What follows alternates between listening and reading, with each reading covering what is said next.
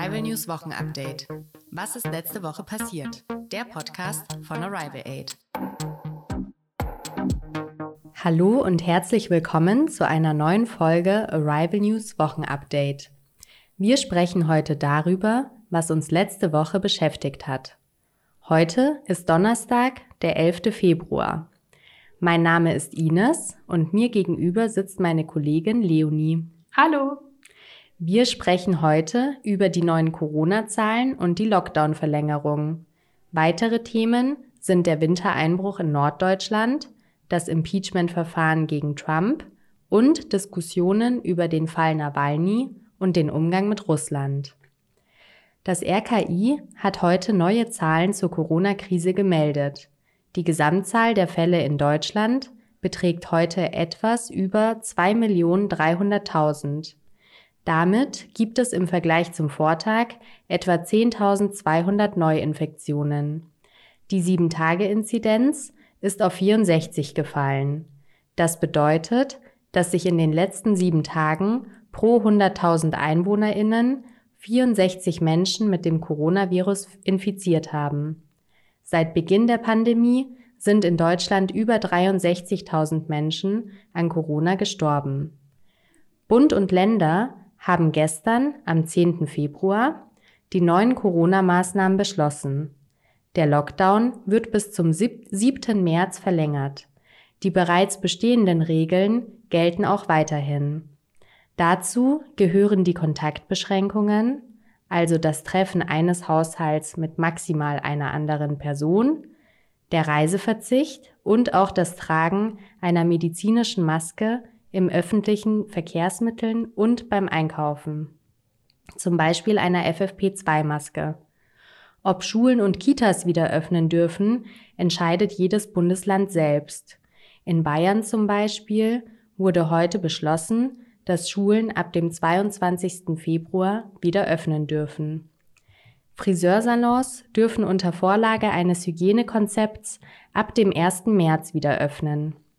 Um das Virus besser zu verstehen, hat ein Forschungsteam der Weltgesundheitsorganisation, kurz WHO, nach dem Ursprung des Virus in China gesucht.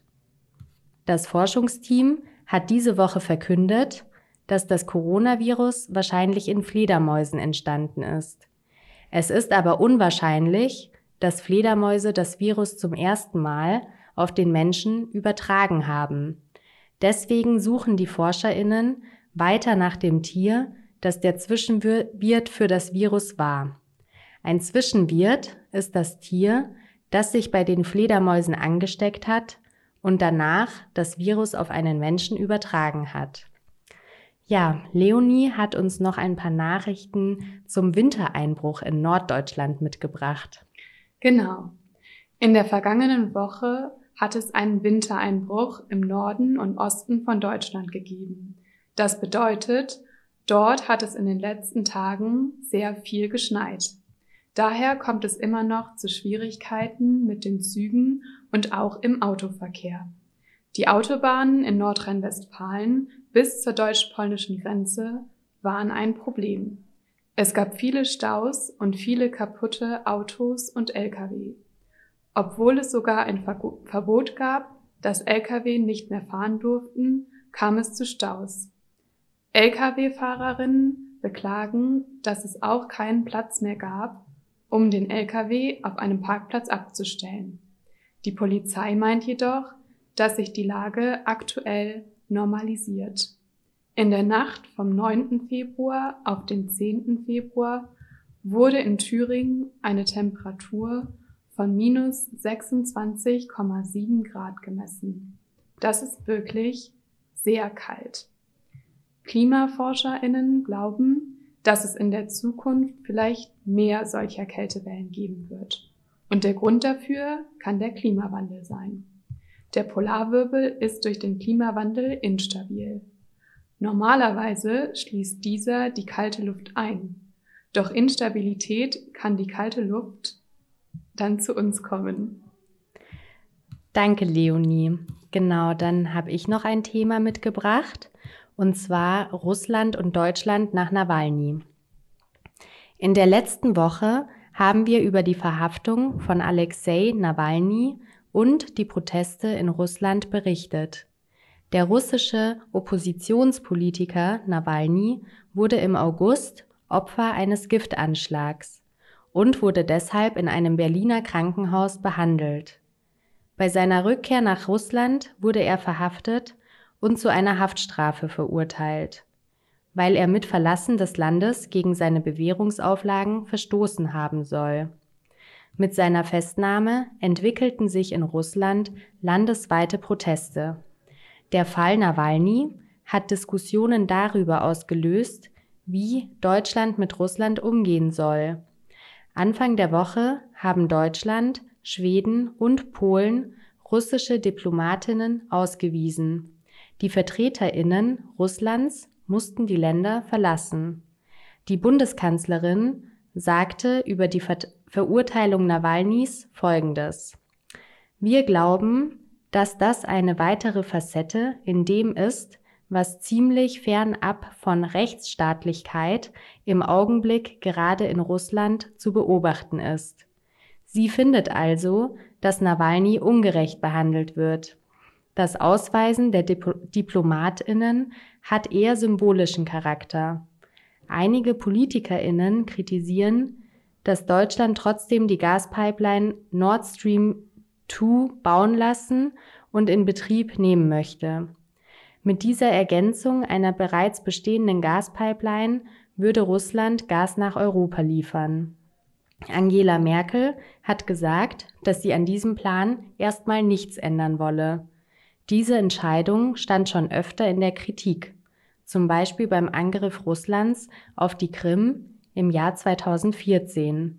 Durch die Pipeline würde Russland viel Geld verdienen. Weil Russland sich nicht an rechtsstaatliche Prinzipien hält, steht das in der Kritik. In den Augen mancher Beobachterinnen ist es nicht gut, dass Russland auch noch für sein Verhalten belohnt wird. Ja, Leonie, dann hast du noch ein Thema mitgebracht. Genau. Ich habe noch das Thema den aktuellen Stand des Impeachment-Verfahrens gegen Donald Trump mitgebracht. Ihr erinnert euch sicher noch an die Stimmung des Kapitols in den USA. Das Kapitol ist der Sitz des Kongresses in den Vereinigten Staaten von Amerika. Das bedeutet, dort bestimmen Senatoren und Senatorinnen über die Gesetze in den USA. Es ist also einer der wichtigsten Orte der Politik in dem Land. Anfang Januar haben Menschen mit Gewalt dieses Gebäude betreten. Man sagt, Sie haben das Gebäude gestürmt. Viele Menschen in den USA sagen, der ehemalige Präsident Donald Trump hat ihnen gesagt, dass sie zum Kapitol gehen sollen. Er soll die Menschen zu Gewalt angestachelt haben. Danach wurde ein neues Amtsenthebungsverfahren gegen Donald Trump gestartet. Das ist sehr selten und bedeutet, dass der Präsident seinen Job verlieren soll. Das Besondere ist, auch nachdem Trump nicht mehr Präsident ist, soll dieses Verfahren stattfinden. Man möchte sehr deutlich sagen, Trump hat sich nicht so verhalten, wie sich ein Präsident verhalten soll. Er sei eine Schande für das Amt. Trumps Anwälte haben alle Vorwürfe zurückgewiesen. Sie sagen, das Impeachment-Verfahren ist rein politisch und ist die Rache der Demokratischen Partei. Ob der ehemalige Präsident Trump wirklich ein solches zweites Verfahren durchstehen muss, ist nicht sicher. Außerdem ist er auch der erste Präsident von allen Präsidenten der USA, der zwei Impeachment-Verfahren hatte. Am Dienstag, den 9. Februar, wurde entschieden, dass das Verfahren verfassungsgemäß ist, auch wenn Trump nicht mehr Präsident ist. Nun wurde entschieden, dass das Amtsenthebungsverfahren fortgesetzt wird. Das bedeutet, das Verfahren geht weiter. Was droht Trump nun, wenn das Verfahren erfolgreich ist? Wenn er tatsächlich verlieren würde, dürfte er nie wieder ein politisches Amt ausüben.